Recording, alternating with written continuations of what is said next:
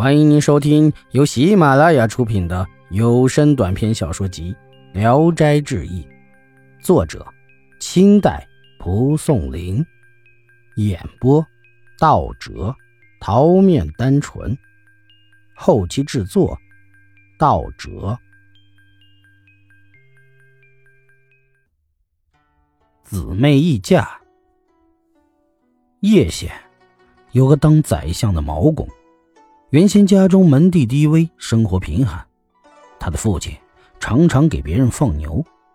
当时啊，县城有个世代为官的姓张的人家，在东山南边有块新坟地。有人从旁边经过，听到墓中有怒骂的声音：“你们赶快躲开，不要总在这里玷污贵人的宅地。”姓张的听说这事儿，不太相信。接着又连连在梦中得到警告，说：“你家的新坟地本是毛公的墓地，你为什么长久占据在这里？”从此，张家时常有不吉利的事发生。别人劝他还是把坟迁走好。姓张的听从劝告，把坟迁走了。一天，毛公的父亲出去放牛。走到张家原先的坟地，天突然就下起大雨，就跑到废弃的墓穴里避雨。雨越下越大，滔滔雨水冲进墓穴，把墓灌满了。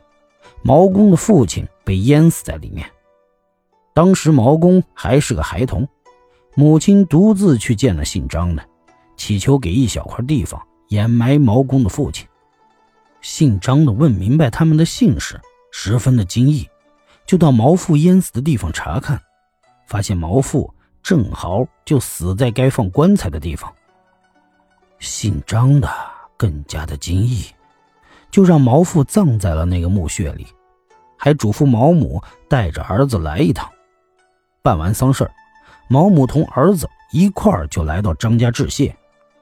姓张的见了毛家孩子，非常喜欢，就把他留在家里。教他读书，把他当做自家的孩子看待，又提出要把大女儿许给他做妻子。毛母大惊呐，不敢答应。张的妻子就说：“既然说了，就不会中途变卦。”毛母只好答应了。但张家的大女儿对毛家极为看不起，言辞神色间常常流露出怨恨、羞愧的情绪。偶尔有人提起这件婚事儿，他就捂住耳朵，还常对别人说：“我就是死了也不会嫁给放牛人的儿子。”到了迎亲的那天，新郎坐入酒席，花轿停在门外，这女子还捂着脸面对墙壁哭泣，催她梳妆，她不肯，也不听劝解。不多时，新郎起身请行，鼓乐齐奏，他还是蓬头散发的哭个不停。父亲让女婿稍等，自己亲自去劝女儿。女儿哭着像没听见一样。父亲大怒，逼她上轿。女儿更加嚎哭起来。父亲无可奈何啊！仆人又来传话，新郎要走了。父亲急忙出来说：“还没打扮好，请新郎再稍等等。”就又跑进屋去看女儿。出来进去不住脚，又拖延了一会儿。事情更加的紧急，大女儿终究不回心转意，父亲没有办法，急得要寻死。二女儿在一旁很不满意姐姐的态度，苦苦相劝。姐姐生气地说：“小妮子，你也学着多嘴多舌，你为什么不嫁给他？”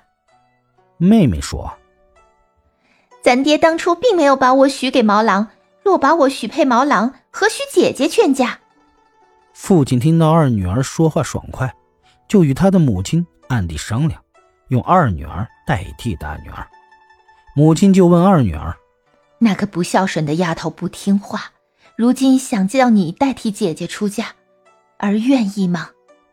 二女儿痛快地说：“父母既然叫儿去，就是逃荒要饭也不推辞。况且怎么知道毛郎就会穷一辈子，最后饿死呢？”父母听了他的话，十分的高兴，就用姐姐的嫁妆给妹妹装扮起来，匆匆忙忙的打发他上轿走了。过了门，两口子和睦融洽，相敬如宾。只是二女儿素来头发稀少，稍微叫毛公不满意。后来，毛公渐渐听说了姐妹议嫁的事儿，从此更加感激她，把她当做贴心的知己。过了不久，毛公中了秀才，去参加乡试。路上经过王舍人店，店主人在前一天夜里梦见神仙对他说：“明天有个毛介元来，日后他会从危难中解救你。”本集演播到此结束，谢谢大家的收听，喜欢请点赞、评论、订阅一下。